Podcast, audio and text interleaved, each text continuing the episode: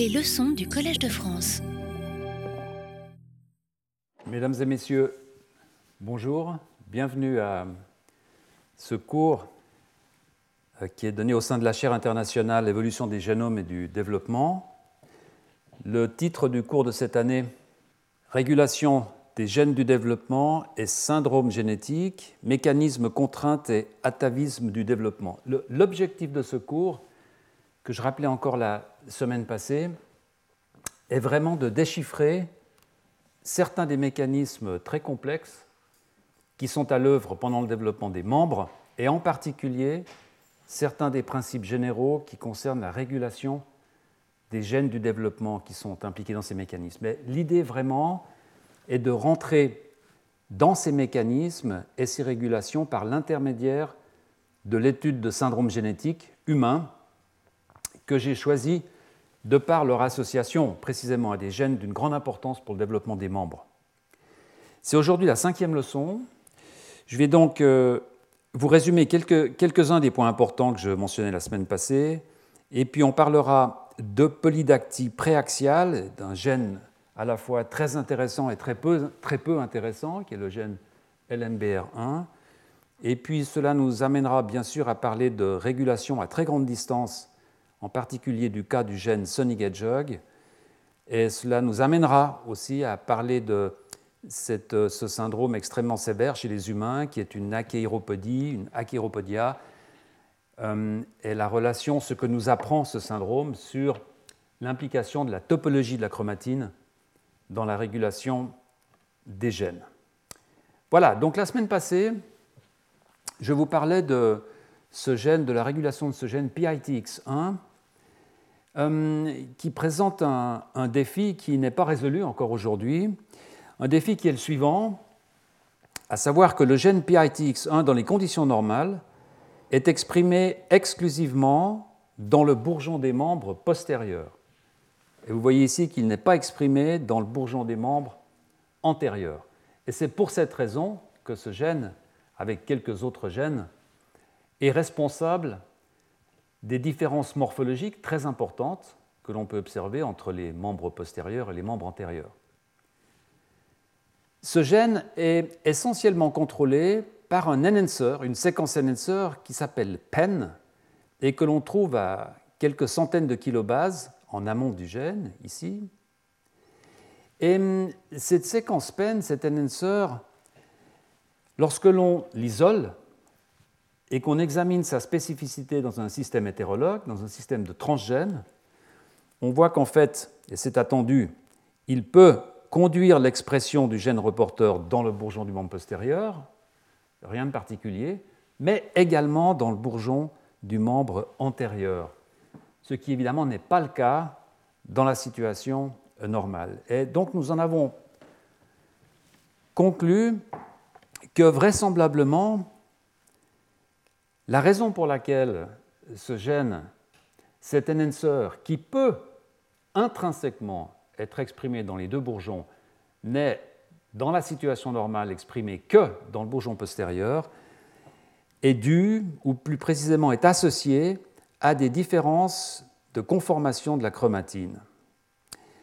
Dans le membre antérieur, dans le bourgeon du membre antérieur, l'enhancer PEN se trouve relativement éloigné du gène PITX1. Vous vous souvenez de cette modélisation en utilisant un programme de Mario Nicodemi. Peut-être en raison de la présence d'un autre gène, neurogénine 1, qui est peut-être impliqué dans ces différences de configuration chromatinienne, et PITX1 est inactif. Dans le membre postérieur, suite à l'action d'autres facteurs, peut-être, encore une fois, quelques-uns des gènes du complexe OXC, l'enhancer PEN est rapproché du gène PITX1 et ce gène devient actif. Et lorsque l'on introduit des modifications génomiques qui rapprochent artificiellement l'enhancer PEN du gène PITX1, eh bien, on va avoir un gain de fonction de ce gène dans le bourgeon antérieur, et c'est précisément la cause moléculaire, l'étiologie moléculaire de ce fameux syndrome de Liebenberg dont je vous ai parlé à plusieurs reprises, dans lequel des humains ont des bras qui, sous certains aspects, sont en quelque sorte transformés en jambes. Ensuite, nous avons discuté d'un patient qui souffrait d'une oligosyndactylie et d'une synostose, de synostose euh, radio-ulnaire. Alors, euh, une oligosyndactylie, c'est-à-dire des doigts un peu trop courts, collés les uns aux autres, et des synostoses radio-ulnaires, c'est-à-dire des points de contact de fusion entre le radius et le cubitus. Je vous ai montré que cette patiente avait une délétion qui couvre la plus grande partie d'un gène qui s'appelle limb deformity, LD. Et hum, ce gène, curieusement, n'a aucune fonction particulière dans le développement des membres. C'est un gène qui est très connu car beaucoup d'autres mutations avaient été mappées précédemment, voici une ici, encore une fois à l'intérieur de ce gène, des mutations qui toutes provoquaient des malformations sévères des membres. Et la solution à cette, euh, à cette énigme, en fait, fut euh, trouvée par euh, le laboratoire de Richard Harland en clonant le gène gremlin, qui, lui, alors, souvenez-vous, nous en avons beaucoup discuté, est un gène d'une importance capitale dans la croissance des membres, à la fois pour leur croissance, mais aussi pour leur organisation. Et Richard Harland découvre que, en fait, ce gène gremlin est localisé juste à côté de ce gène limb deformity. Par conséquent, euh, des mutations qui se trouvent à l'intérieur de ce gène LD, très probablement affectent des éléments de régulation qui, eux, sont impliqués dans le contrôle de gremlin et non pas dans le contrôle de ce gène limb deformity. Alors, là encore, dans cette expérience, un petit bémol, puisque je vous disais la semaine passée que cette délétion, donc la délétion qui est présente, l'absence de ce morceau d'ADN chez cette patiente, en fait ne comprend aucun, aucune des mutations trouvées précédemment comme affectant le gène gremlin. Alors cela peut dire qu'il y a d'autres éléments au sein du gène euh, LD qui n'ont pas encore été isolés, qui peuvent réguler gremlin, ou alors que cette délétion, sans contenir d'éléments enhancer a un effet sur la régulation, par exemple en changeant la stérie de la chromatine, l'organisation de la chromatine, et on verra tout à l'heure un exemple de ce genre euh, d'effet. Finalement, je profitais de cette, euh, de cette discussion pour dire qu'il euh, n'est pas rare de trouver des éléments de régulation qui affectent un gène tout en étant localisés dans un intron d'un gène qui est à proximité. Et c'est un phénomène qui, à ma connaissance, est relativement peu compris à l'heure actuelle, mais qui vraisemblablement est, d'un très grand intérêt. Voilà, ensuite, euh, je vous parlais bien sûr de, polydactylie. Alors, je faisais la différence entre les polydactylies de type préaxial et postaxial. Préaxial, c'est-à-dire des polydactylies qui essentiellement rajoutent des doigts surnuméraires qui correspondent à la face antérieure de la main, c'est-à-dire des pouces. Par opposition à une polydactylie post-axiale, qui, elle, rajouterait des doigts surnuméraires dans la partie basse de la main, c'est-à-dire des petits, des petits doigts ou des, des petits orteils. Euh, à l'occasion de cette discussion sur euh, ces mutants polydactyles, je vous parlais de ce mutant trouvé chez la souris, ce fameux mutant Sasquatch, isolé par le laboratoire de Rob Krumlauf, euh, qui est un mutant d'insertion, c'est-à-dire lors d'une expérience de transgenèse, dans, un but tout à fait différent de celui de produire une polydactylie, l'insertion du transgène dans un endroit particulier produit une lignée de souris qui est très hautement polydactyle, une très belle polydactylie préaxial, ici, avec euh, euh, l'équivalent de deux gros orteils chez ces souris. Dans ce cas, le site d'insertion sera euh, cartographié en 1999 à proximité, on est en 1999, à proximité du gène Sonic Hedgehog. Et puis d'autre part, une patiente une de plus, qui euh, est atteinte d'une translocation, souvenez-vous, du chromosome 5 sur le 7, le chromosome 7 chez les humains portant le gène Sonic Hedgehog, c'est un gène qui est sur le chromosome 5 chez la, chez la souris, qui alors présente une, polydactylie vraiment très étendue, avec 7, 7 doigts préaxiales, bien entendu. Et je vous expliquais la cartographie de cette translocation. Et en fait, le point de cassure de cette translocation chromosomique, euh, qui sera déterminé par les auteurs en 2002, se situe exactement entre les exons numéro 5 et l'exon numéro 6 de ce gène LMBR1, qui est localisé sur le chromosome 7 humain, alors qu'en fait, cette mutation Sasquatch, qui sera mappée plus tard par ces mêmes auteurs, eh bien, ils vont découvrir que cette mutation est également localisée, cette insertion de transgène, entre les exons 5 et 6 de ce même gène LMBR1. C'est en fait une duplication qui est induite par l'insertion euh, d'un transgène. Alors ce gène LMBR1 n'a aucune fonction remarquable au cours, du développement des membres. Souvenez-vous, comme le gène euh, limb deformity, euh, là encore, on retrouve, on a une suspicion de la présence d'une séquence de régulation qui se trouve dans l'intron euh, d'un gène, mais dans ce cas particulier, ce gène se trouve à une mégabase, un million de paires de bases du gène Sonic Hedgehog, qui lui, bien entendu, a une fonction totalement critique dans la polarité antéro-postérieure. Je vous disais également que ces auteurs vont faire un test génétique assez compliqué qu'on appelle un test en 6 trans et qui va consister à ramener cette mutation sur un chromosome dans lequel le gène Sonic Hedgehog est muté.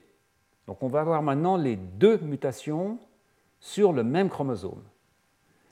Et en faisant cela, les auteurs s'aperçoivent que le phénotype est supprimé, qu'on revient à une formule pentadactyle, que ces souris sont parfaitement normales. Et ça, c'est une démonstration génétique extrêmement forte du fait que l'insertion de ce transgène, cette mutation Sasquatch, agit par gain de fonction du gène Sonic Hedgehog. Ce gène est gagné dans la partie antérieure des membres. Dès lors, si l'on met cette mutation sur un chromosome sur lequel le gène Sonic Hedgehog est inactif, eh bien, il y aura, il y aura un gain d'ARN, mais pas un gain de protéines. Et donc, ces souris ne seront plus polydactyles. Voilà. Donc, nous en étions restés là.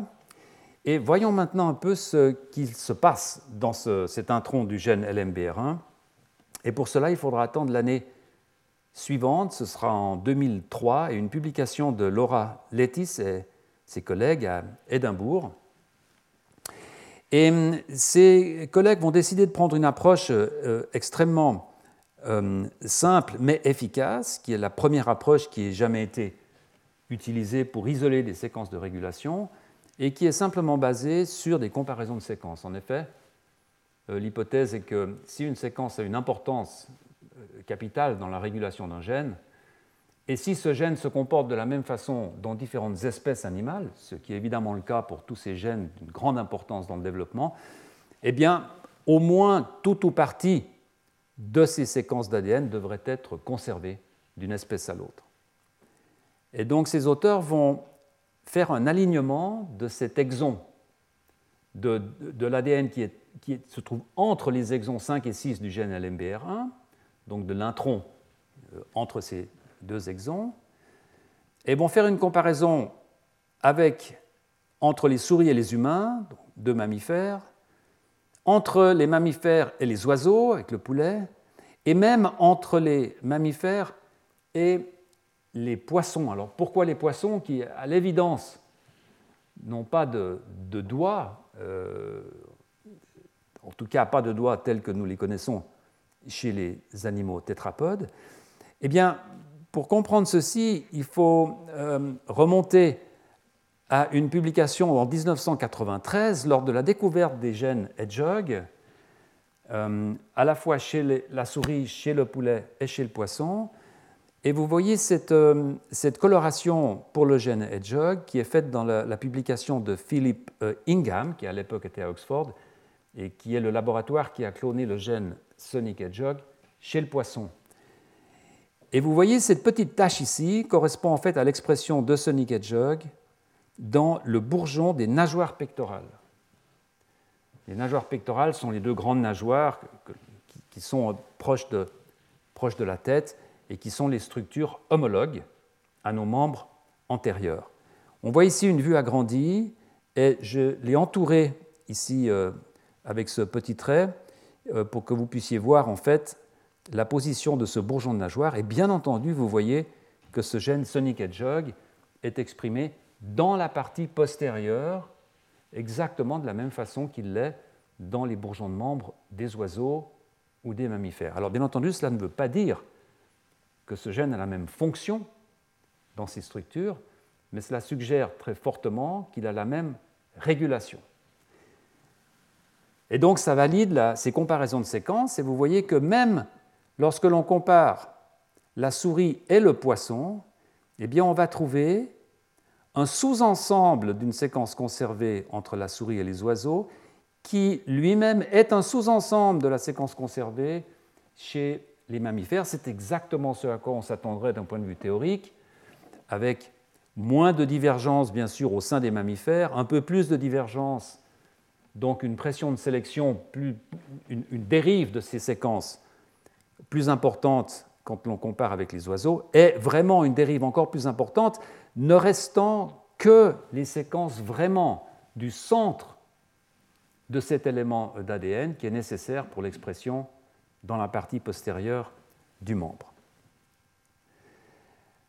La démonstration définitive que cette séquence, qui est donc localisée dans cet intron du gène LMBR1, est effectivement importante pour la régulation de Sonic Hedgehog, viendra de l'analyse de plusieurs patients humains, tous montrant des polydactylies. Je montre ici un, un exemple que je vous montrais déjà à la fin du cours de la semaine passée, entre un patient hollandais, belge, deux patients belges et un patient cubain sur lequel je vais revenir dans quelques minutes, avec ici la distance d'une mégabase, une très grande distance, entre le gène Sonic Hedgehog et l'intron ici, entre l'exon 5 et l'exon 6. Donc ces mutations semblent affecter une séquence de régulation se trouvant à très grande distance et affectant l'expression de Sonic Hedgehog dans ce que nous avons défini comme la zone d'activité polarisante, ZPE. Et par conséquent, les auteurs vont faire référence à cet euh, élément de régulation comme ZRS pour ZPA Regulatory Sequence, donc une séquence de régulation de la ZPA. Et donc dorénavant, je parlerai, je vais vous parler de la ZRS. RS. L'association entre ces mutations et cette euh, mutation dans cette ZRS et la, polydactylie sera ensuite renforcée en fait par une observation intéressante, un peu anecdotique, mais qui est qu'on trouve ce genre de polydactylie chez les animaux autres que les humains. Vous voyez ici les fameux chats de, de Hemingway, en fait, qui ont une, une polydactylie préaxiale. Vous voyez très bien ici la présence de deux pouces de chat, en fait, deux, doigts les plus antérieurs euh, du chat. C'est une photo euh, euh, magnifique. Voilà. C'est les mutations de la ZRS qui peuvent conduire à des polydactylies de façon très intéressante, peuvent être extrêmement différentes les unes des autres. Il y a deux grandes catégories de mutations. Il y a à la fois des duplications et des mutations ponctuelles. Beaucoup de patients souffrent de polydactylie préaxiale suite à des grandes duplications qui vont contenir la ZRS. Ce que vous voyez là, c'est le gène LMBR1 qui cette fois est à droite. Ça dépend évidemment si l'on regarde chez les humains ou chez la souris, parce que l'orientation est un peu différente. Le gène cible ici Sonic Hedgehog, donc l'échelle ici est d'à peu près une mégabase en gros. Et vous voyez toute cette série de duplications euh, qui toutes ont le point commun d'inclure la ZRS, et ces duplications produisent des individus qui ont des polydactylies. On ne sait pas à l'heure actuelle, je ne pense pas à l'heure actuelle, que des collègues aient reproduit ces duplications chez la souris pour voir quels étaient les mécanismes qui produisent ces polydactylies, mais clairement, ces duplications doivent induire l'expression ectopique de Sonic Hedgehog dans la partie antérieure. Les cas les plus connus, toutefois, sont ceux que je vous décrivais tout à l'heure, c'est-à-dire des polydactylies qui sont très similaires à celles-ci, mais qui sont induites par des mutations ponctuelles, c'est-à-dire des remplacements d'une base par une autre. Ce qui est intéressant dans ces mutations ponctuelles, et vous le voyez ici, on a changé d'échelle maintenant et on a là la ZRS, donc cette, cette, séquence de quelques centaines de bases. Et vous voyez ici ces petits traits qui vous montrent les endroits de remplacement de plusieurs patients qui ont des polydactylies. Alors c'est un travail, c'est une revue qui a été publiée par le laboratoire de Nadav, Haïtouv, et je reviendrai sur ce laboratoire dans quelques minutes, qui date de 2011, donc il y a certainement de nouveaux patients qui ont été, très nombreux nouveaux patients qui ont été mappés. Mais ce que j'aimerais dire ici, c'est que vous voyez que ces mutations ne sont pas localisées aux mêmes endroits. Donc il semble que des changements extrêmement fins qui sont dans des endroits différents de cette séquence, qui est relativement grande, sont tous capables d'induire une polydactylie.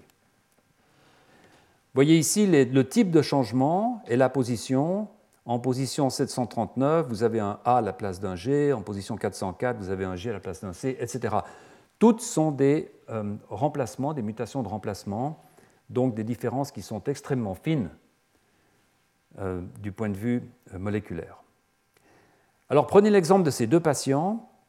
Ici, ce patient cubain dont je parlais tout à l'heure, qui a un remplacement à la position 404, et ce patient belge numéro 2, position 323. Donc vous voyez qu'il y a à peu près 80 paires de bases de différence, ce qui évidemment est très court d'un point de vue du génome, mais est très long du point de vue d'un site pour la liaison d'un facteur particulier. C'est énorme en fait.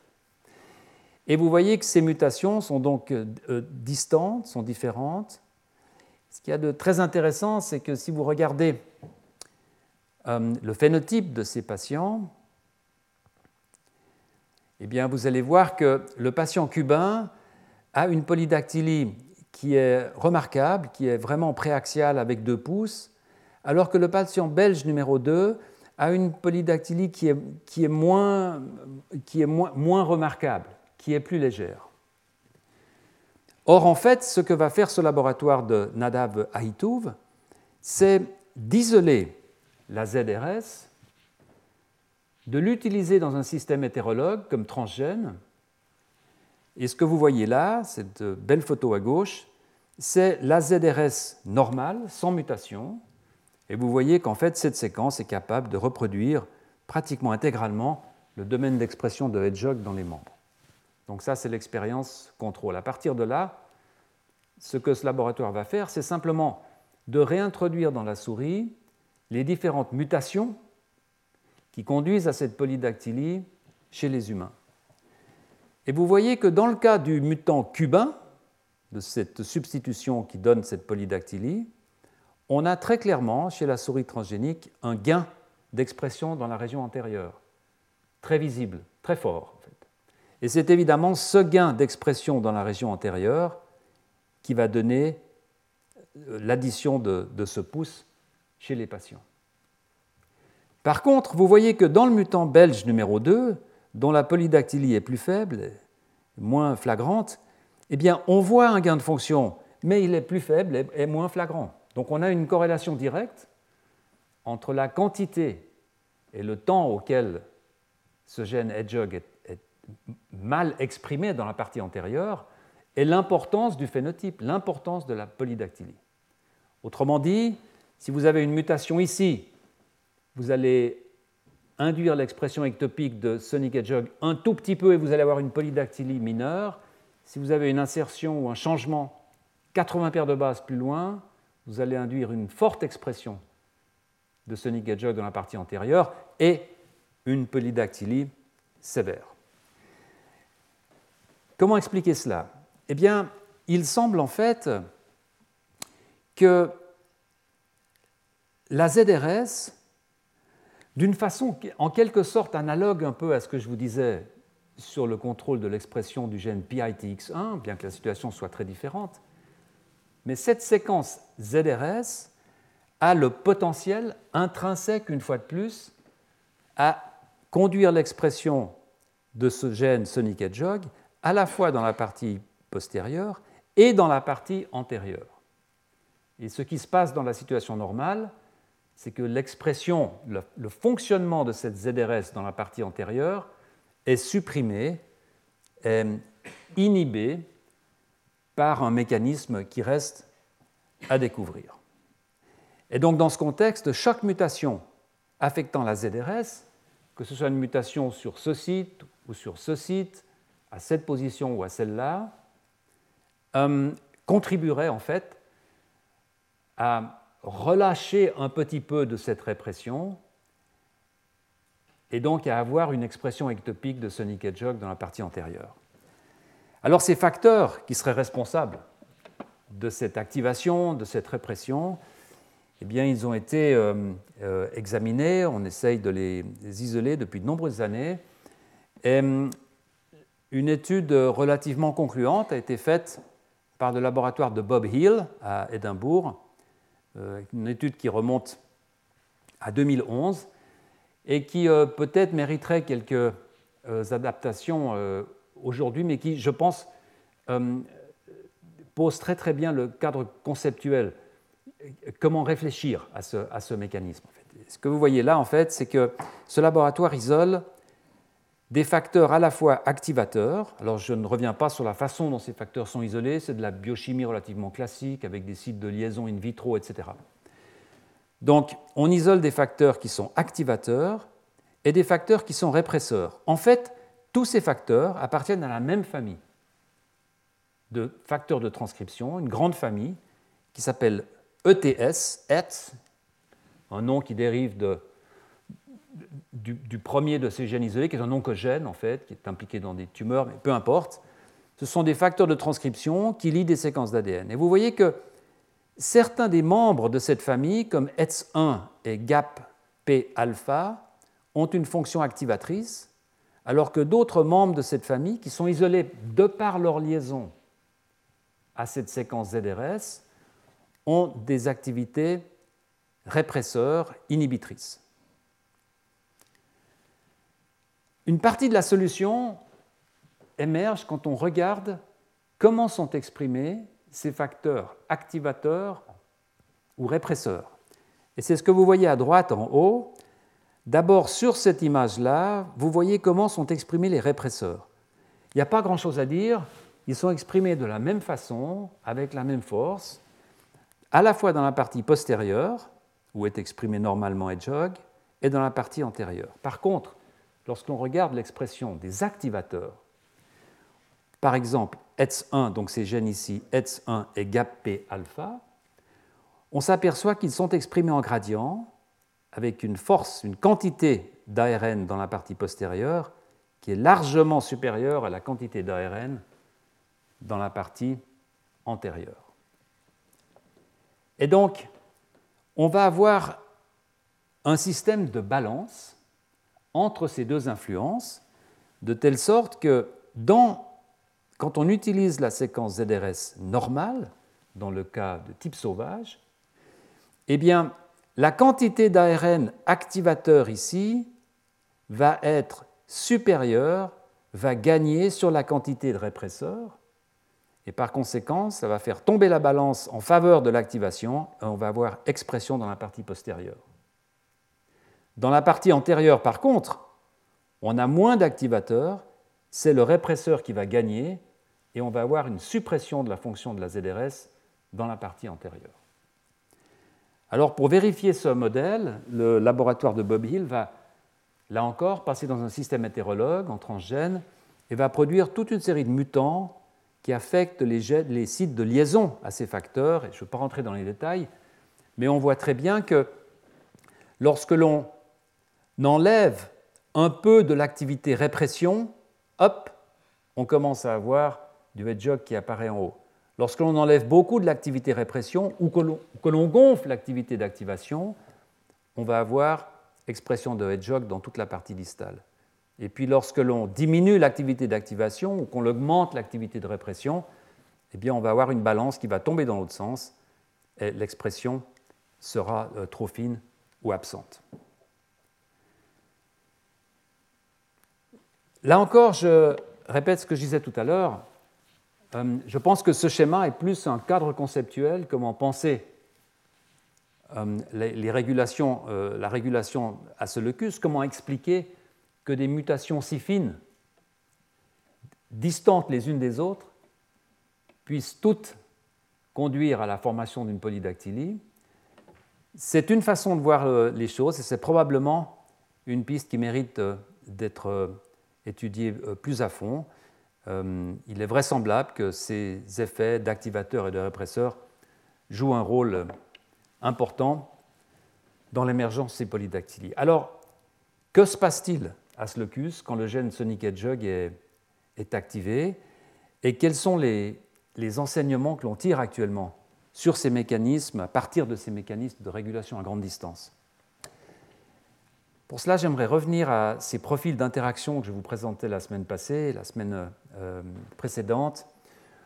Euh, vous vous souvenez, ces profils de high ou par lesquels on peut simplement euh, mesurer la probabilité qu'ont deux séquences, deux morceaux de chromatine d'interagir l'un avec l'autre de façon globale en examinant tout le génome. Et ce que vous voyez ici, c'est un morceau d'ADN qui fait plusieurs mégabases. Et vous voyez que ce locus-là, c'est la position du gène Sonic Hedgehog ici, la position de la ZRS ici. Et ces deux séquences sont localisés aux deux extrémités d'une de ces pyramides qu'on a définies comme un domaine topologique. Hein. C'est-à-dire que, en fait, au sein de, de ce morceau de chromatine d'ADN, il y a beaucoup d'interactions qui se passent, en particulier, comme je vais vous le montrer, des interactions entre le gène Sonic Hedgehog et sa séquence de régulation, la ZRS. Alors, pour avoir une, image plus précise, les auteurs, dans ce cas particulier, c'est le travail de François Spitz. Les auteurs vont, plutôt que de regarder toutes les interactions à ce locus, vont se fixer sur un seul type d'interaction, c'est-à-dire qu'ils vont se placer sur la ZRS, prendre un morceau d'ADN sur la ZRS, et la question qu'ils vont poser, c'est à partir de ce morceau, quelles sont toutes les autres séquences que je vais contacter dans tout le génome?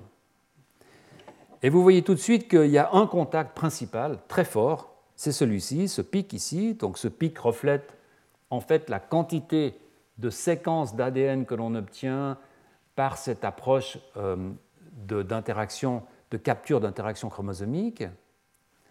On voit que cette séquence correspond exactement au gène cible Sonic Hedgehog.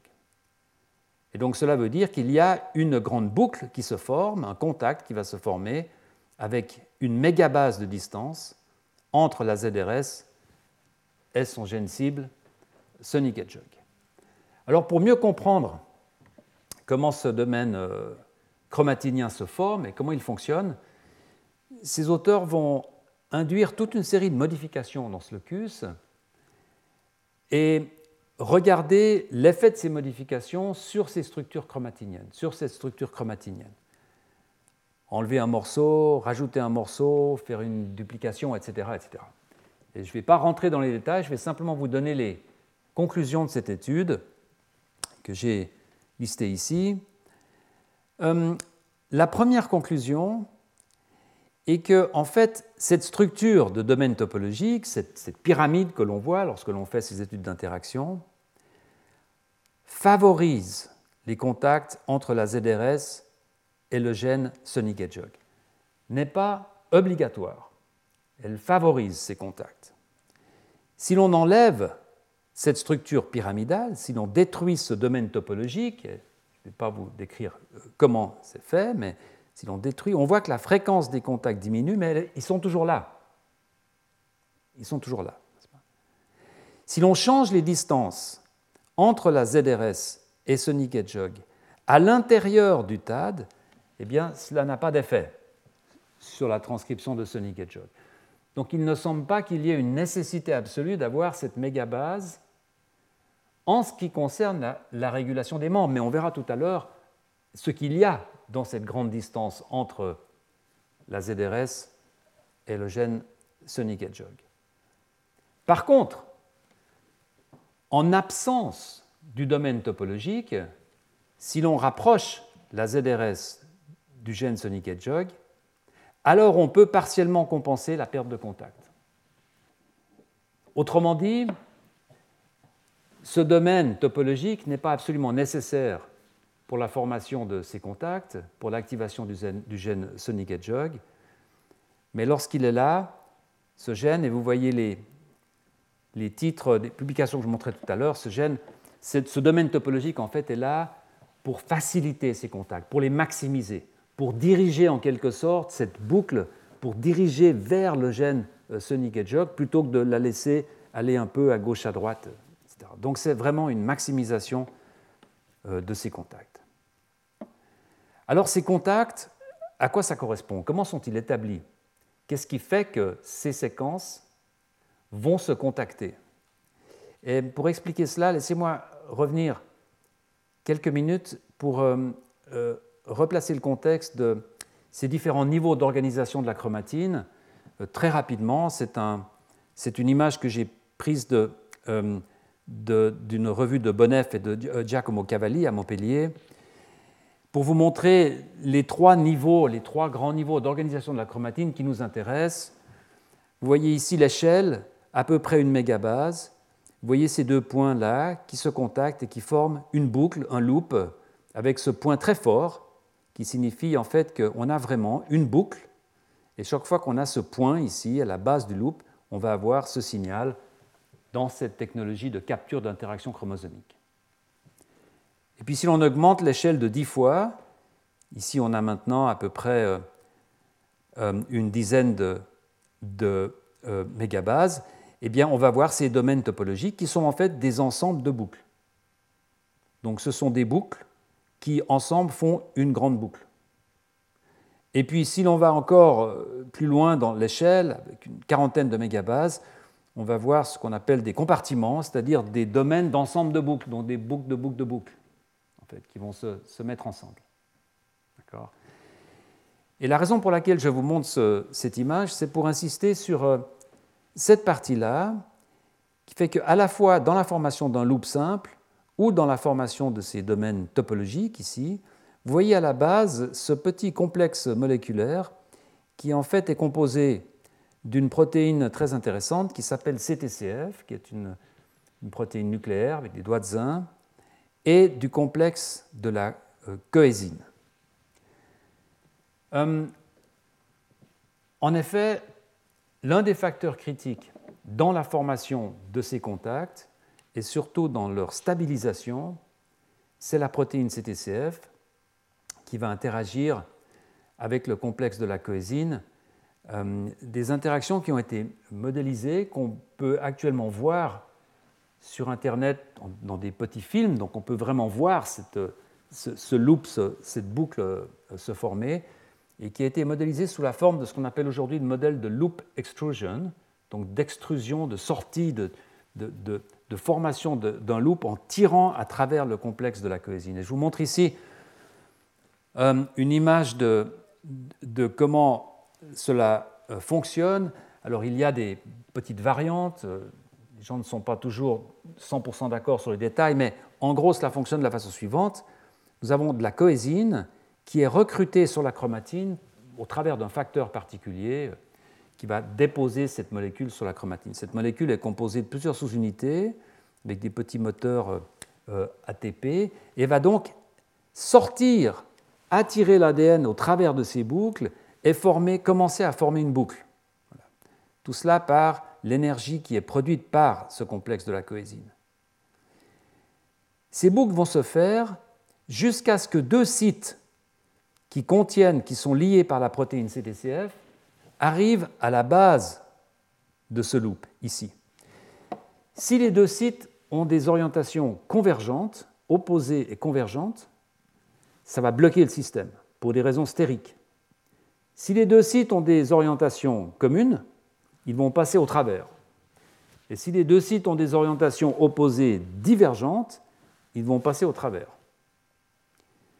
Donc seulement quand les sites vont se faire face, vous avez ici des deux sites qui vont une, orientation opposée, ça va bloquer le système qui va être en quelque sorte euh, stabilisé. Alors tout cela, bien entendu, euh, gardez-le à l'esprit qu'il y a des cinétiques très particulières pour euh, la lésion de ces protéines, qui sont de l'ordre de secondes, de quelques secondes, selon que c'est stabilisé, pas stabilisé, selon qu'on parle de CTCF ou de la, ou coésine. Alors en ce qui concerne le locus Sonic Hedgehog, eh bien regardons où se trouvent ces sites CTCF et vous le voyez dans la ligne du bas, ici, avec ces euh, petites indications.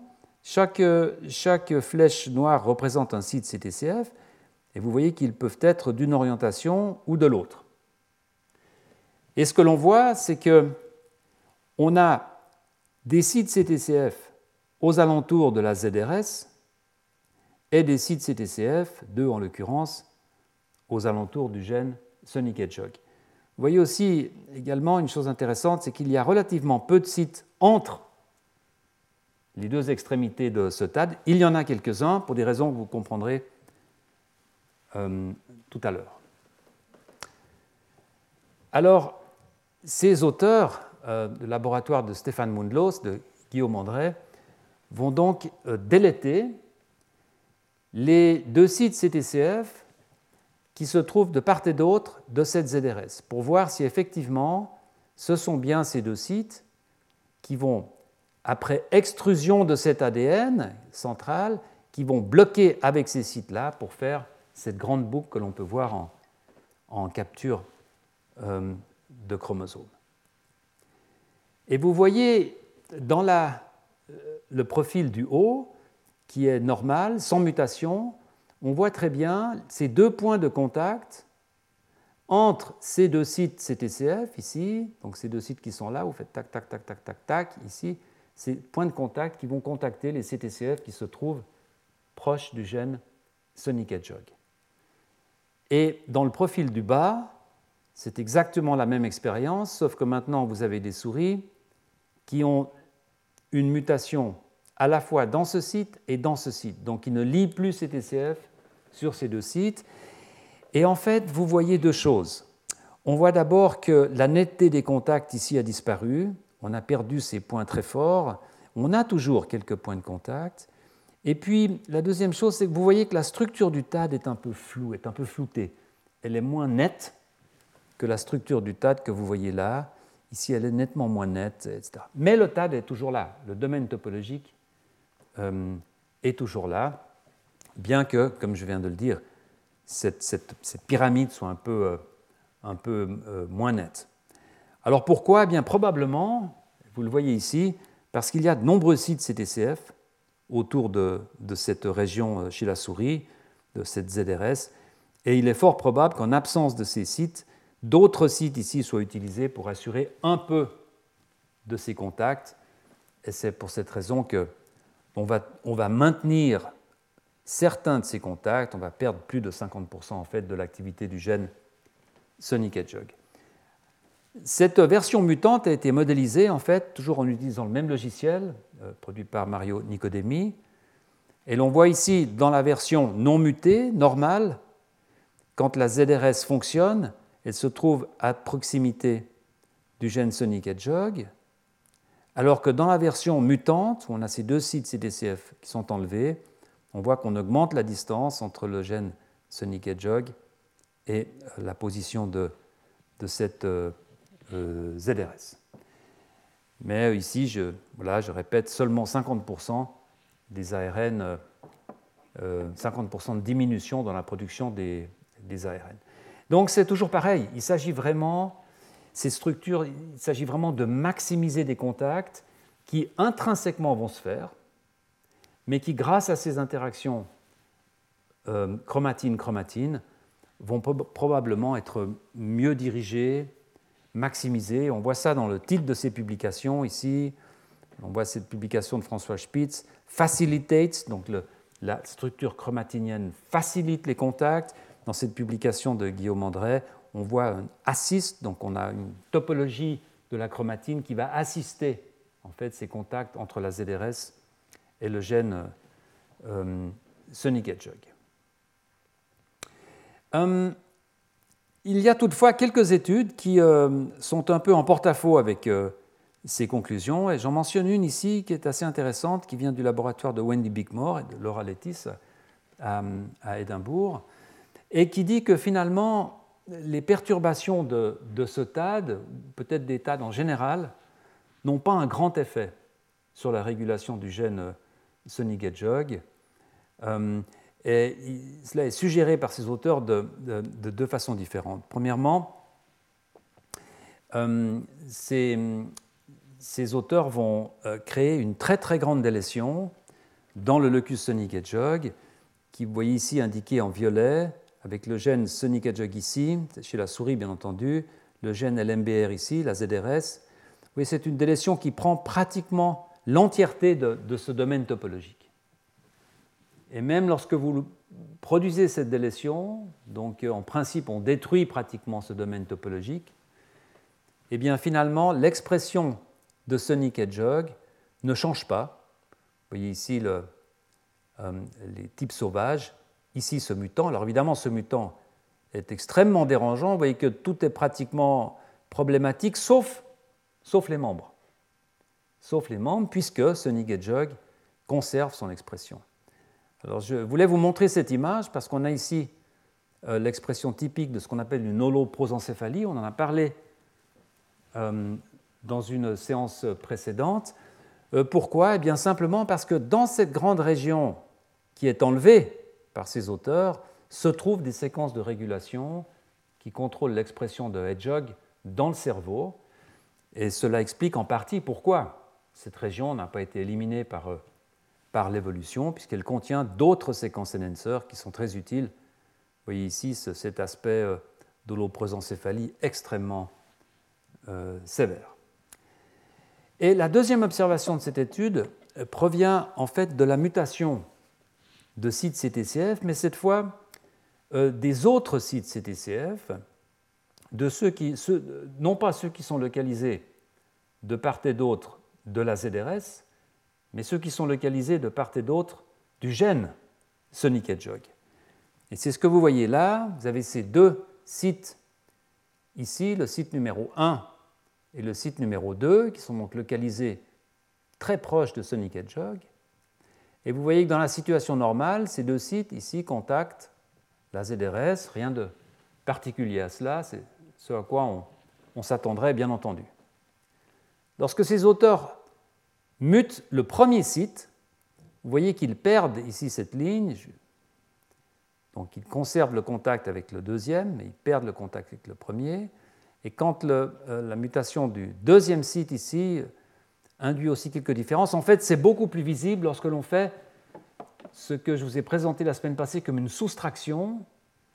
Donc simplement, ce qu'on va faire, c'est prendre le type sauvage ici, et puis soustraire de ce profil ce profil.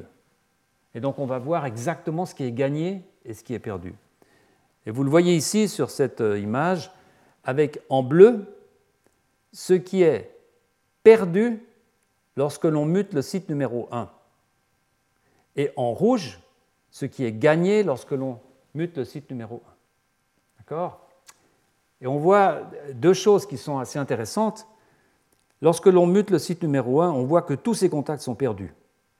Donc tous ces contacts avec cette région, avec cette région, notamment avec la ZRS, ici, vous voyez que c'est très bleu, ça veut dire on perd des contacts. Donc en fait, c'est exactement l'effet inverse de ce que je vous montrais tout à l'heure. C'est le même effet que lorsque l'on perd les, les sites CTCF qui sont au bord de la ZRS. Par contre, lorsque l'on mute le site numéro 2, ici, vous voyez qu'il y a beaucoup de points rouges. Et ces points rouges sont au-dessus de cette ligne. En fait, ce qui se passe, c'est que lorsque l'on mute le site numéro 2, on augmente les contacts avec le site numéro 1. Donc c'est compensé, c'est rattrapé par le site numéro 1. C'est pour ça que vous voyez ici des points rouges. Alors qu'en fait, lorsqu'on mute le site numéro 1, on ne voit pas de points rouges. Il n'y a pas de rattrapage de contact par le site numéro 2. Alors ces auteurs vont essayer de quantifier cet effet en mesurant des microdistances entre trois sondes fluorescentes sur des cellules en métaphase, des cellules de membres en métaphase. Alors c'est une quantification qui demande beaucoup de mesures, euh, mais ce que vous voyez ici en haut, c'est dans la configuration normale, dans des cellules normales, et vous voyez que les trois points de couleur se chevauchent. Il s'agit du gène Sonic Hedgehog en rouge, de la ZRS en vert et de cette séquence SBE2 qui est prise entre les deux, en fait, juste pour avoir un troisième point de référence. Et vous voyez que dans ces cellules, tout est, tout est collé, ça forme vraiment, c'est un TAD. Alors que lorsque vous mutez le site CTCF numéro 1, eh bien vous voyez maintenant que ces marquages se dissocient un peu. C'est euh, ici quantifié avec la position de des distances ici sur le type sauvage en blanc. Et vous voyez que la mutation du premier site ou du second, en utilisant différentes sondes, peu importe, augmente en fait les distances légèrement. Vous voyez ici qu'on va avoir une distance maximale qui sera là plutôt que là. Vous voyez ces petites étoiles qui en haut indiquent quelque part une façon de mesurer la significance, l'aspect significatif de ces, résultats. Euh, ces mesures en fait sont faites en microns, hein, donc à 10 puissance moins 6 euh, Alors ce sont évidemment là des différences, à mon avis, qui sont assez légères, mais qui conduisent tout de même les auteurs à conclure euh, que ces altérations substantielles dans la structure du TAD n'ont pas euh, d'effet détectable, immédiatement détectable, sur l'expression de euh, Sonic Hedgehog. et ici, vous voyez cette phrase que l'on trouve souvent dans les publications scientifiques. Nos, nos, résultats suggèrent que, contrairement à ce que l'on attendait, c'est une phrase évidemment très importante pour essayer de stimuler l'intérêt de, des éditeurs et, des lecteurs, contrairement à ce qu'on nous dirait, la régulation de l'expression de Sonic Hedgehog est très robuste, c'est-à-dire euh, résiste beaucoup aux perturbations euh, des TAD.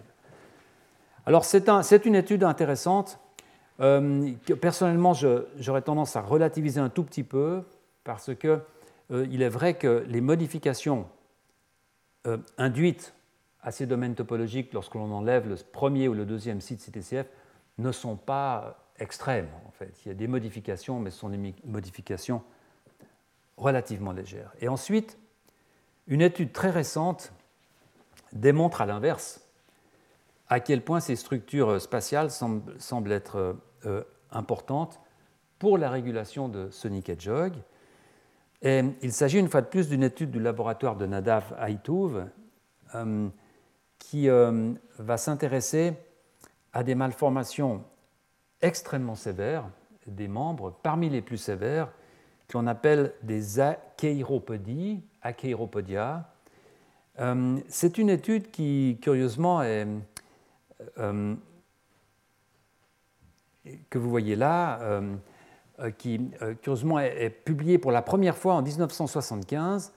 C'est un papier qui vient du Brésil, en fait. C'est l'analyse d'une famille brésilienne où vous voyez euh, ces deux patients qui ont vraiment une agenèse, une agenèse complète des extrémités et une agenèse partielle du segment intermédiaire. Euh, il s'agit là donc d'une achéropodia, comme je vous le disais, c'est-à-dire A, absence, kairos, la main, podos, le pied, donc absence complète des mains euh, et des pieds. Alors cette famille euh, est une famille qui a un pédigré intéressant. C'est une famille euh, avec de la consanguinité. Vous voyez ici ses parents qui vont avoir qui vont avoir une fratrie de quatre enfants, 1, 2, 3, 4.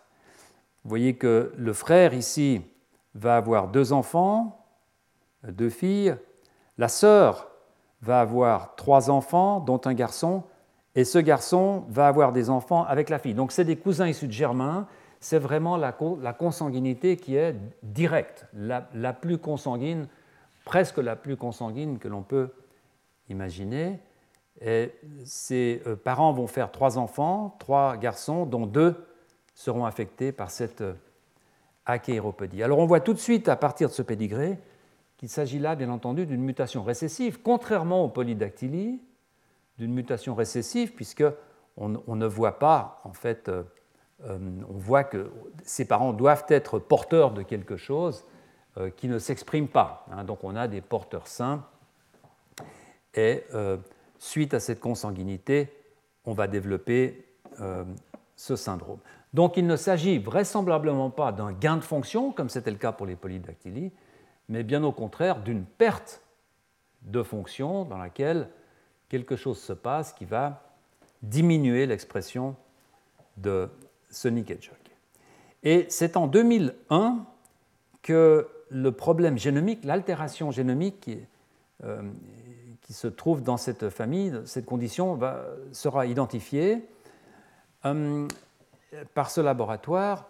Et vous voyez qu'on va avoir une délétion, une petite délétion d'une dizaine, d'une douzaine de, de kilobases ici, qui va en fait enlever l'exon numéro 4 du gène LMBR1, de ce fameux gène LMBR1. Donc une toute petite délétion qui va se trouver à une mégabase, cette fois, de, du gène Sonic Hedgehog. Mais ce qu'il y a d'intrigant, bien entendu, c'est que, et vous le voyez en bas ici, c'est que cette délétion de cet intron numéro 4 ne touche pas la séquence qui contient la ZRS, puisque, souvenez-vous, la ZRS est localisée entre l'exon numéro 5 et l'exon numéro 6.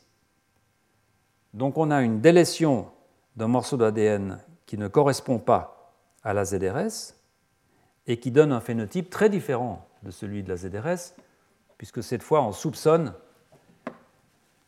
que contrairement à des mutations dans la ZRS qui font des gains de fonction, je vous l'ai montré, on a cette fois une mutation qui fait une perte de fonction. Eh bien, cette énigme aura duré une vingtaine d'années et la solution, en fait, est tombée 20 ans plus tard dans une publication qui nous est livrée en avril 2021, à l'époque où je préparais ce, cours, en fait, publication du laboratoire de Nadav euh, Haïtouf, qui fait une, étude très intéressante et qui, une fois de plus, en partant d'une condition génétique euh, sévère chez les humains, va en fait nous révéler une caractéristique supplémentaire des mécanismes de ces régulations à grande distance. Et cette publication, c'est celle-ci, euh, du laboratoire donc de Haïtouf, et ils vont analyser une autre famille brésilienne qui est encore plus complexe et dans laquelle il y a encore plus de consanguinité. C'est un pédigré, pour les spécialistes, un pédigré extrêmement curieux à, voir. Il y a des consanguinités à tous les niveaux. Enfin bref, euh, ils vont pouvoir analyser cette patiente ici, qui va montrer cette délétion qui correspond pratiquement trait pour trait à l'autre délétion. C'est une délétion d'une douzaine de kilobases, vous voyez, et qui inclut l'exon numéro 4 de LMBR1 avec une insertion de deux paires de bases qui ne portent pas à conséquence. C'est souvent le cas lorsqu'on a une délétion. On a une petite addition d'une petite séquence euh, d'ADN. Alors je vous rappelle évidemment que l'inactivation du gène LMBR1 n'a strictement aucun effet dans les membres. Donc on peut tout de suite éliminer la solution de l'inactivation du gène LMBR1. Et ce laboratoire va donc se dire, y a-t-il dans ces 12 kilobases une séquence, une autre séquence enhancer qui serait capable de fonctionner sur le gène Sonic Hedgehog à distance? Comment examiner cette possibilité? Eh C'est très simple. Les auteurs prennent ces 12 kilobases ici et vont faire un transgène que vous voyez en bas avec ces 12 kilobases, un promoteur quelconque, peu importe, est suivi d'un gène euh, reporter, LAC-Z, fluorescence, une fois de plus, peu importe. Faire une souris transgénique et on pose la question qu'y a-t-il dans cette séquence comme activité, que trouve-t-on comme activité de régulation? La réponse est rien. On ne trouve rien. Cette séquence, en elle-même, n'est pas capable de produire, de contrôler l'expression de ce gène euh, reporter. Question suivante, y aurait-il par hasard dans cette séquence des sites CTCF qui pourraient en quelque sorte induire un contact et tirer avec ce contact la ZRS qui est localisée pas très loin. Donc une séquence qui n'aurait intrinsèquement aucun potentiel de régulation en elle-même, mais qui, de par son contact, son simple contact, pourrait tirer avec cette séquence de régulation. Et ils vont donc regarder la distribution de ces sites CTCF chez, dans des cellules humaines, cette fois, et ils vont voir qu'il y a effectivement ces sites ici. Alors vous voyez, ici le gène Sonic Hedgehog à gauche, avec les sites ici qui sont similaires chez les humains et chez la souris. Et puis vous voyez ici LMBR à droite, avec en jaune la position de la ZRS, en jaune, et en bleu la position de la délétion. Et vous voyez qu'en fait, il y a toute une série ici de sites CTCF qui semblent être inclus dans l'ADN qui est délété chez ces, patients à. Alors je vous montre un agrandissement ici, où l'on voit effectivement qu'il y a là trois sites CTCF, alors qu'en fait, il y en a relativement peu aux alentours de la ZRS, et puis un site supplémentaire ici. Ils vont appeler ces trois sites LS3, 4 et 5. Ce que l'on voit ici, c'est dans le cas de figure normal, on a ces trois sites qui sont liés par CTCF. Ce que vous voyez ici, cette ligne, c'est ce qu'on appelle un chip-seq, on en a parlé il y a deux séances. C'est une façon de voir où sont liées ces protéines avec un anticorps contre CTCF, et on voit que les trois sites ici sont occupés par CTCF. Et on voit également ici que ces trois sites accumulent de la coésine. C'est encore une fois un chip sec, mais cette fois avec une sous-unité de la coésine. Donc on voit que ces sites CTCF sont occupés par CTCF et accumulent de la coésine, ce qui veut dire très vraisemblablement que ces sites CTCF sont actifs, sont impliqués dans la formation d'une structure. La ligne en dessous, ici, vous montre la distribution CTCF dans le mutant. Alors évidemment, on n'a plus de site CTCF ici, donc on, ne peut pas avoir de liaison. Vous voyez, une chose intéressante, c'est que on a maintenant un pic de CTCF ici sur le site LSC2 qui n'était pas occupé ici. Et donc, une fois de plus, on a ce que je vous montrais tout à l'heure, c'est-à-dire lorsque l'on enlève des sites CTCF, eh bien parfois on va recruter d'autres sites cryptiques qui sont alentour et qui vont eux maintenant venir faire une partie du travail, ce qui n'est pas le cas de ce site comme je vous le montrais tout à l'heure, mais vous voyez tout de même que ce site chez le mutant recrute aussi ici, permet à de la coésine de s'accumuler. D'accord? Donc, il semble bien que cette délétion, ici, chez cette patiente, euh, induit un changement dans la topologie du locus.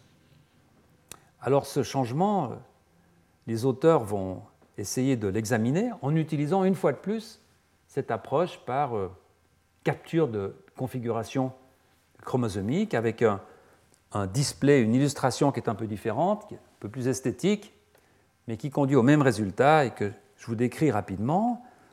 Ce que vous voyez ici maintenant, c'est la position du gène Sonic ici. Et puis là, vous avez la position de la ZRS, en jaune encore une fois, et vous avez ici la position de la délétion en présence de l'ADN. C'est la position de la séquence qui est délétée chez les patients, mais elle est présente ici. C'est le, sauvage, le type normal. Et l'expérience qui est faite ici, c'est de se placer sur Sonic Hedgehog et une fois de plus de se dire qu'est-ce que je contacte à partir d'où je suis, qu'est-ce que je touche en termes de chromatine? Et ce que je touche, c'est bleu. Donc vous voyez que je touche très fortement cette séquence-là, mais regardez, cette séquence ne correspond pas exactement à la ZRS, elle correspond à ces sites CTCF qui sont dans la séquence délétée chez la patiente. D'accord? Et on contacte aussi un peu ce site ici qui est au centre, LSC1. Vous voyez qu'on ne contacte pas le site LSC2. Chez le mutant, lorsqu'on enlève ce morceau d'ADN, évidemment, on va perdre le contact. On n'a plus de contact avec cette séquence ici vous voyez qu'on va renforcer le contact avec ce site LSC1, et en fait, avec toute cette partie du, domaine topologique, vous voyez que ça devient bleuté ici. Donc on va avoir un changement de configuration assez important, où l'on va partir d'une belle pyramide bien, bien déterminée, un beau loop, avec quelque chose qui est plus centré vers le gène Sonic Hedgehog et le centre, et on va perdre les contacts avec cette partie. Ce qui est intéressant aussi ici, c'est que vous voyez qu'on ne gagne pas de contact sur le site LSC2. Souvenez-vous, c'est le site qui recrutait du CTCF et du RAD21 et de la coésine, qui se trouve juste à côté ici. Eh bien, malgré la présence de CTCF chez le mutant et la petite accumulation de coésine, on ne voit pas de contact. Donc ce site n'est pas fonctionnel. Alors on voit en bas ici euh, un agrandissement de la région LMBR, où l'on voit peut-être mieux ce que je viens de vous décrire, avec ici la ZRS en rouge, dans ce carré rouge.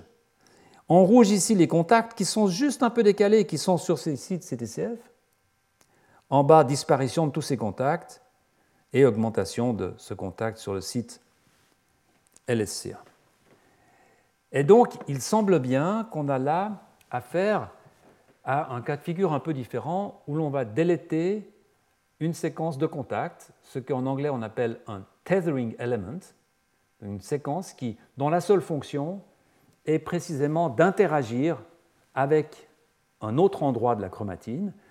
Et en, en, interagissant, cette séquence va tirer avec la ZRS et ainsi permettre à cette ZRS de pouvoir agir. C'est ce que vous voyez là. Dans le cas normal, le gène CTCH, cette grande boucle qui va donc être formée par ces sites LSC 3, 5, et comme la ZRS est à proximité, elle va arriver en contact avec, avec Sonic Hedgehog et déclencher l'activation. Dans le cas du mutant, ces sites sont absents, et donc on va avoir une boucle qui va se fermer au niveau de LSC1, et donc euh, la ZRS va se retrouver euh, quelque part trop loin du gène Sonic Hedgehog pour pouvoir interagir, et l'on va donc avoir une perte de fonction pratiquement totale de l'expression de Sonic Hedgehog dans les membres. Alors, ceci décrit évidemment la situation observée chez les humains, et il est vraiment intéressant de comparer, pour terminer cette leçon, de comparer l'organisation de ce locus avec celle que l'on connaît, dont je vous ai parlé, chez la souris. Hum, en effet, souvenez-vous, chez la souris, la ZRS est entourée par des sites CTCF qui ont été mutés par le laboratoire de Stéphane Mundlos, de Guillaume André. Je vous montrais tout à l'heure les, les résultats. Et c'est donc une situation qui est relativement différente de cette situation-là, où tous les sites importants CTCF se trouvent d'un côté de cette ZRS. Et en fait, si l'on compare les deux loci, euh, regardez simplement ici ces euh, blocs verts. Vous avez en haut la séquence de la souris et en bas la séquence humaine. Ici, vous avez euh, la délétion Achyropodia en bleu, et là, vous avez la position de la ZRS. Et en vert, vous voyez les éléments, les séquences d'ADN conservées entre la souris et l'homme. Et vous voyez qu'il y a pas mal de, il y a pas mal de différences finalement. Euh, tout n'est pas conservé. Vous avez des grandes régions ici, avec une région chez les humains qui n'existe pas chez la souris, une région, euh, euh, etc., avec des, vous voyez, des, séquences qui, qui, sont interrompues par des régions qui sont non conservées. Ici, une séquence souris qui n'existe pas chez les humains. En particulier, ce site CTCF numéro 3 chez les humains et ce site LSC2, euh, excusez-moi, ce site numéro CTCF numéro 3 chez la souris, qu'on a défini chez la souris, qui chez les humains correspond à ce site LSC2 qui ne lit pas Sonic Hedgehog. Donc, pour résumer, chez la souris, un des sites CTCF les plus importants pour la liaison entre la ZRS et Sonic Hedgehog est ce site CTCF numéro 3. Je vous montrais tout à l'heure que lorsque l'on délète, on perd beaucoup des contacts avec Sonic Hedgehog. Ce site, si l'on regarde la distribution génomique, correspond à ce site LSC2 chez les humains, qui lui est totalement inutile, qui ne fonctionne pas pour apporter la ZRS chez, euh, à proximité du gène Sonic Hedgehog. Euh, je vous montre ça ici. Souvenez-vous, ce, site numéro 3, ici, est un des sites principaux qui va être utilisé pour contacter euh, entre la ZRS, pour contacter la ZRS au gène euh, Sonic. Et en plus, euh, ces mutations, souvenez-vous, mutation de ce site numéro 3 va impliquer cette grande diminution. Or, ce n'est pas du tout le cas chez les humains, puisque pour diminuer le contact et l'activation de Sonic Hedgehog, il faut aller muter des sites qui n'existent pas vraiment chez la souris et qui sont localisés sur la droite, euh, autre, de l'autre côté de la euh, ZRS. Euh, en conclusion, on observe en fait des différences qui sont absolument notables euh, dans la façon dont la topologie génomique est formée dans les deux espèces. Euh, on a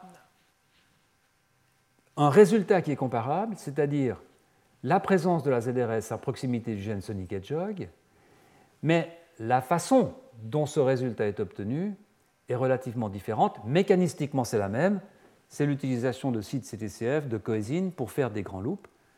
Mais la présence, la qualité, la position et le nombre des sites CTCF qui sont utilisés est euh, différente. Alors chez les souris, évidemment, j'aurais dû vous le montrer peut-être plus tôt, le phénotype de perte de fonction totale euh, du gène Sonic Hedgehog, eh bien, vous le voyez sur la droite ici, c'est une des nombreuses publications qui en font état. Euh, c'est une structure qui ressemble évidemment, qui est pratiquement une copie conforme d'une achéropodie. Alors maintenant, vous avez ici la, totale, hein, avec euh, cette holoprosencéphalie très forte, mais maintenant, comme on a tué l'expression du gène Sonic Hedgehog, on va avoir des mutations dans les membres, dans euh, le système nerveux central, etc., etc. Mais ce sont des réductions, vous voyez une absence totale de l'autopode, donc de la partie la plus distale, des problèmes sur la partie intermédiaire, alors que la partie la plus proximale est relativement euh, correcte. Et donc le laboratoire de Haïtouv, pour euh, terminer leur étude, va donc décider de reproduire chez la souris la même délétion qui, chez les humains, induit cette achéropodia. Et donc vont, donc produire des souris dans lesquelles euh, il manque euh, ce morceau d'ADN. Vous avez ici, chez la souris cette fois.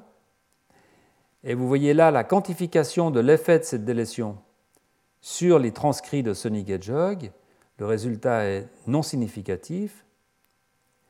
Et vous voyez que la morphologie de ces membres est absolument parfaite, de type sauvage.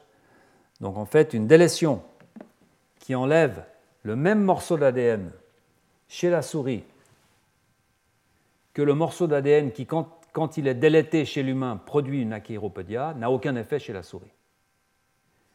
La différence étant que cet ADN, ces 12 kilobases, ne contient pas les sites CTCF qui sont présents dans euh, le génome humain. Alors ces auteurs vont conclure euh, des conclusions un, petit peu sèches, à mon, avis, vont conclure que, en fait, il y a des différences majeures entre les humains et la souris en termes de, la localisation des sites CTCF, ces différences pourraient être dues à des pressions de sélection, etc. Pour, d'autres raisons, euh, euh, peu importe.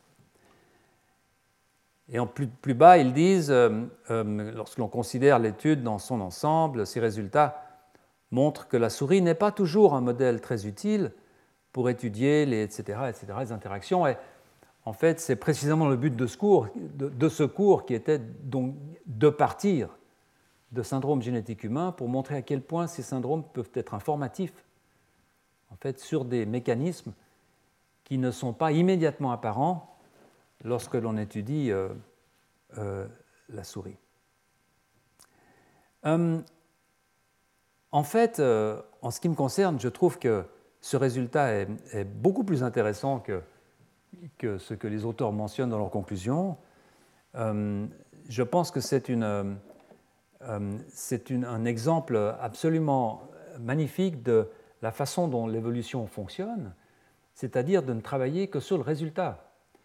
Euh, la souris, l'humain euh, doivent avoir une dose X de Sonic Hedgehog relâchée pour fabriquer un membre normal. Un membre qui va résister à des petites attaques, des petites mutations. Tant que cette dose est distribuée, par le rapprochement entre la ZRS et le gène Sonic Hedgehog, tant que cette dose est distribuée, c'est bon. La façon dont cette dose est distribuée, finalement, peu importe, tant que cette dose est distribuée. Et donc, on va pouvoir varier ce mécanisme, changer la position des sites, changer exactement la position des loops, etc. Peu importe, tant que, in fine, on va avoir un contact entre la ZRS est le gène Sonic Hedgehog qui sera suffisamment fort, suffisamment fréquent pour produire une quantité d'ARN qui produiront une quantité de protéines qui sera suffisante pour développer le membre, la polarité antéro-postérieure, d'une façon qui correspond à la morphologie de l'espèce. Voilà, je vais m'arrêter là aujourd'hui et je vous donne rendez-vous la semaine prochaine pour le dernier cours euh, au cours duquel je parlerai des gènes OX et d'un type de syndrome absolument remarquable qui sont ce qu'on appelle des dysplasies mésoméliques, c'est-à-dire des réductions de la longueur du segment intermédiaire. Je vous remercie. Retrouvez tous les contenus du Collège de France sur www.colège-2-france.fr.